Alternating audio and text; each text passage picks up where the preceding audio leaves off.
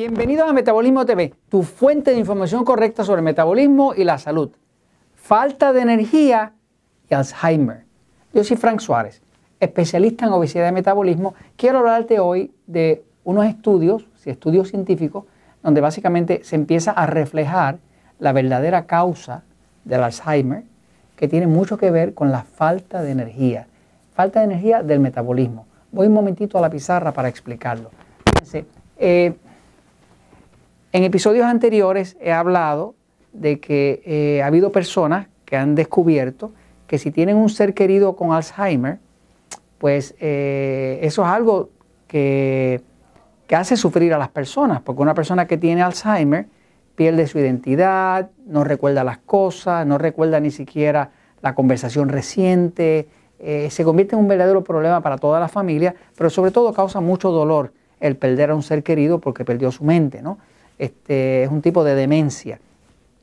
Eh, y en algunos episodios he hablado de descubrimientos que se han hecho sobre cómo, por ejemplo, el aceite de coco ayuda a las personas que tienen Alzheimer. Pero quiero ahora explicarles algo de un nuevo estudio ah, que estuve viendo, donde básicamente refleja claramente que el Alzheimer tiene mucho que ver con la pérdida de energía y qué cosas se pudieran hacer para ayudar a restaurar esa energía de forma de que la enfermedad no sea progresiva. Fíjense, eh, hay un estudio ah, reciente eh, que dice así, se llama, eh, en español sería la mitocondria y la, dificultad eh, cognitiva, o sea, mental, y el Alzheimer. O sea que básicamente en este estudio está hablando la mitocondria, ustedes saben porque he hecho episodios anteriores sobre esto, que el cuerpo es así, ¿verdad? Y tiene toda su vida, pero la vida del cuerpo existe dentro de las células.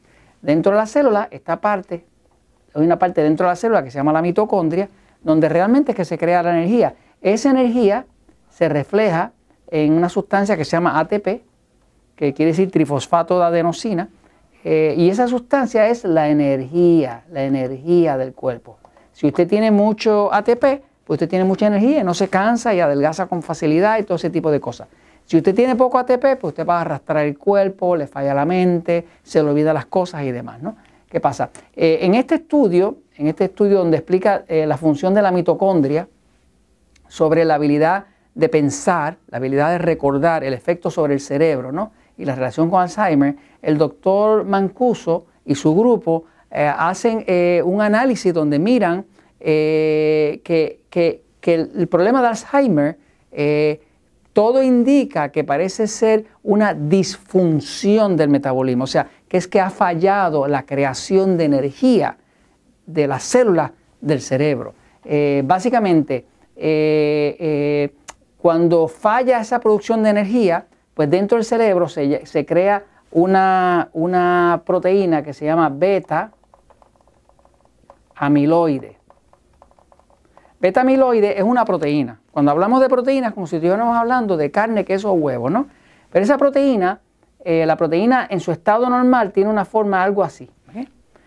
Cuando eh, se vuelve beta amiloide, que es lo que llaman una placa senil, pues han encontrado que las personas que tienen Alzheimer tienen el cerebro lleno de beta amiloide, no de proteínas normales, sino de beta amiloide. La beta amiloide es como si esta proteína que tiene esta forma de momento se empieza a doblar y se vuelve algo así eh, eh, sin forma. Así que la beta amiloide es una placa eh, de proteína, placa senil se llama, que se reconoce porque es deforme. Así que básicamente encuentran dentro del cerebro de todas las personas que tienen este Alzheimer mucha placa senil que es beta amiloide, que es esa proteína deforme. se sabe que las proteínas se degradan cuando falta energía. O sea, para usted mantener un cuerpo junto, funcionando, funcional, con todas sus formas, necesita energía. El cuerpo necesita energía. Le explico lo siguiente, fíjese.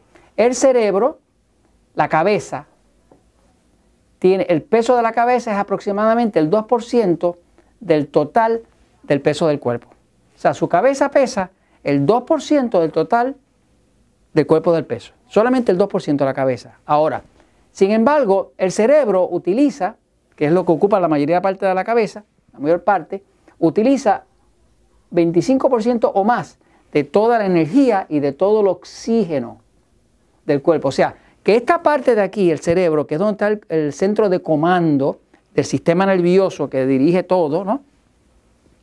Pesa el 2% del cuerpo, pero utiliza el 25% de toda la energía que produce el cuerpo. O sea, cuando a usted le falta el oxígeno, lo primero que se va a empezar es a marear. ¿Por qué? Porque le afecta automáticamente en el centro de mando, que es el cerebro. O sea, que el cerebro es un gran consumidor de energía. Eh, este estudio que hace el doctor Mancuso y su grupo, básicamente va mirando cómo la falta de energía del metabolismo empieza a crear problemas en, eh, en la formación de las proteínas y eso fácilmente es lo que está creando las beta amiloides. El doctor Mancuso y su grupo hacen una comparación con otras enfermedades de, de, otras partes del cuerpo donde también se crea la beta amiloide. O sea, la beta amiloide no es exclusiva al cerebro, se crea en otro tipo de tejido nervioso.